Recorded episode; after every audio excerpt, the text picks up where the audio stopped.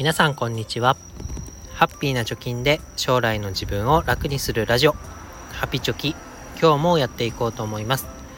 このラジオでは2人の子供の教育費や時代の変化に対応するお金として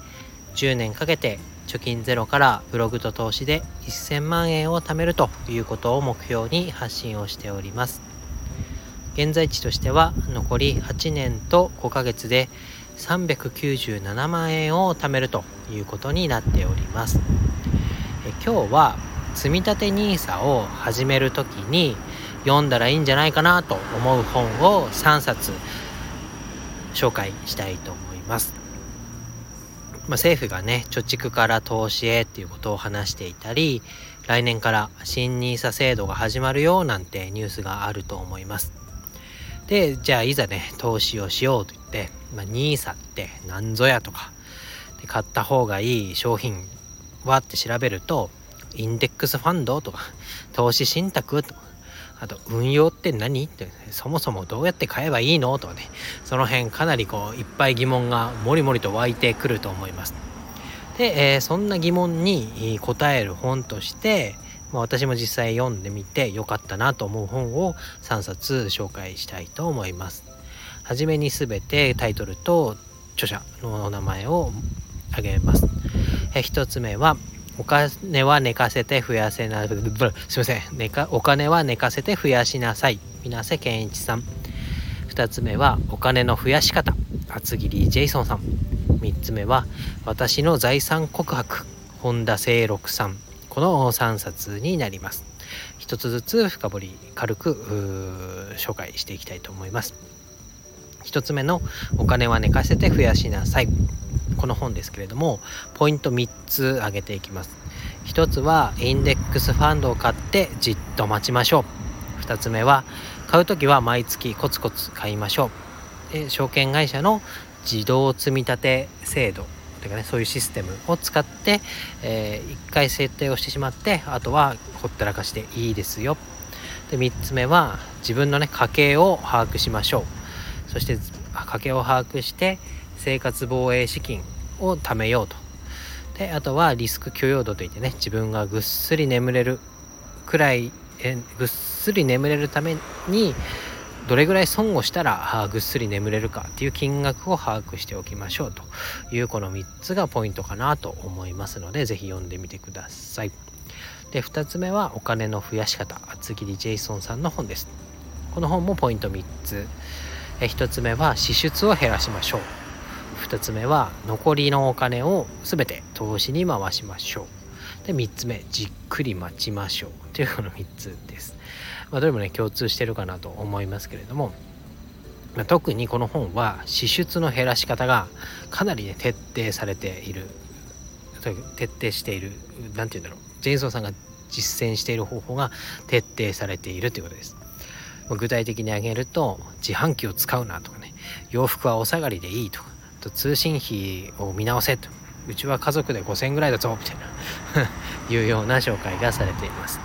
でその支出をね減らしたもので浮いたお金を全て投資に回しましょうと。で投資の先はインデックスファンドですよとか毎月コツコツですよ。っていうような、まあ、先ほど紹介したねお金は寝かして増やしなさいとかぶるところも出てきますが、まあ、共通している方法になります。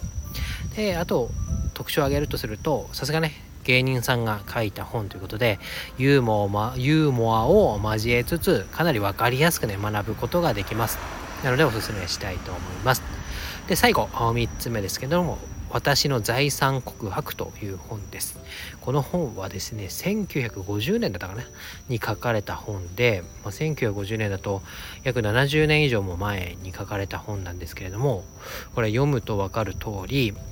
お金をね貯める方法っていうのは今も昔も本質は変わらないんだということがしっくりわかると思います。で、えー、これがね一番厳しい方法方法というか言葉でしたけれどもやるかやらないかだよねっていうところ、まあ、やんなきゃお金もたまんないしやったらたまるよというところです。でそのやるっていうのはどういう方法かというと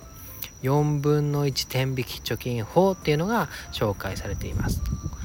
でこれをやることによって本田さんは15年でね経済的自立を達成したっていうことが書かれています。でまあ4分の1天引き貯金っていうのは、まあ、収入の4分の1をもうなかったことにして貯金に回しましょ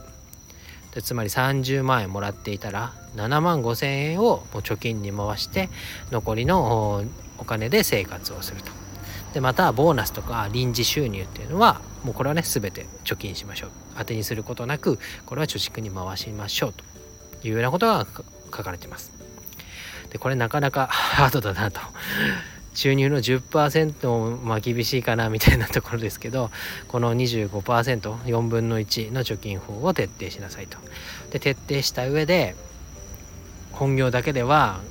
早くにねお金の自由を達成することができないので副業をしなさいよとまさにこう今も昔も今言われてることをね70年前の本田さんが実践をしてで生活がね豊かになって経済的自立を果たしているという、まあ、日本人が実際にやられた方法っていうのが紹介されています。で貯めるだけではなくてある程度貯まったら投資まし投資をしましょうねだったりリスクがないものだとお金は増えませんよとある程度リスクを取って、えー、待ちましょうみたいなことが書かれてます。でもやるかどうかだよと。でお金がないと自由を奪われちゃうよ。だから見栄を捨てて身の丈に合った生活をして切り詰めるところは切り詰めて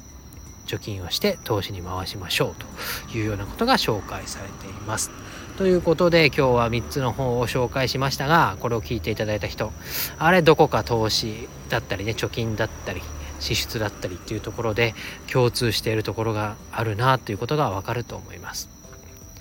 なので最後のね最、えー、私の財産告白の時にも言いましたけれどもお金を貯める方法っていうのは、まあ、時代が進んでも根本っていうのは変わらないんだなというところがわかると思いますしただただ貯めるだけじゃダメでやっぱり投資を用いてね資産を動かしていかないと飛び抜けてお金持ちにはなれないんだということがよくわかる本になっております。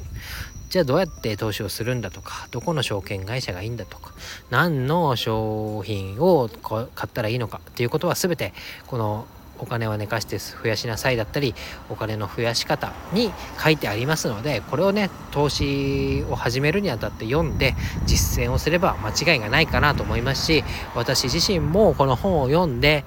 えー、やっとね、えー600万ぐらい貯めることができてますから是非挑戦してみてください。ということで概要欄に Amazon リンク貼っておきます。中でもですね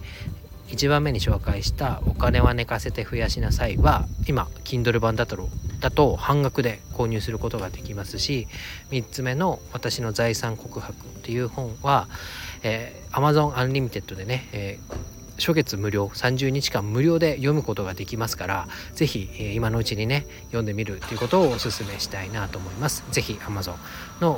方から読んでみてください。ということで今日は以上になります。バイバイ。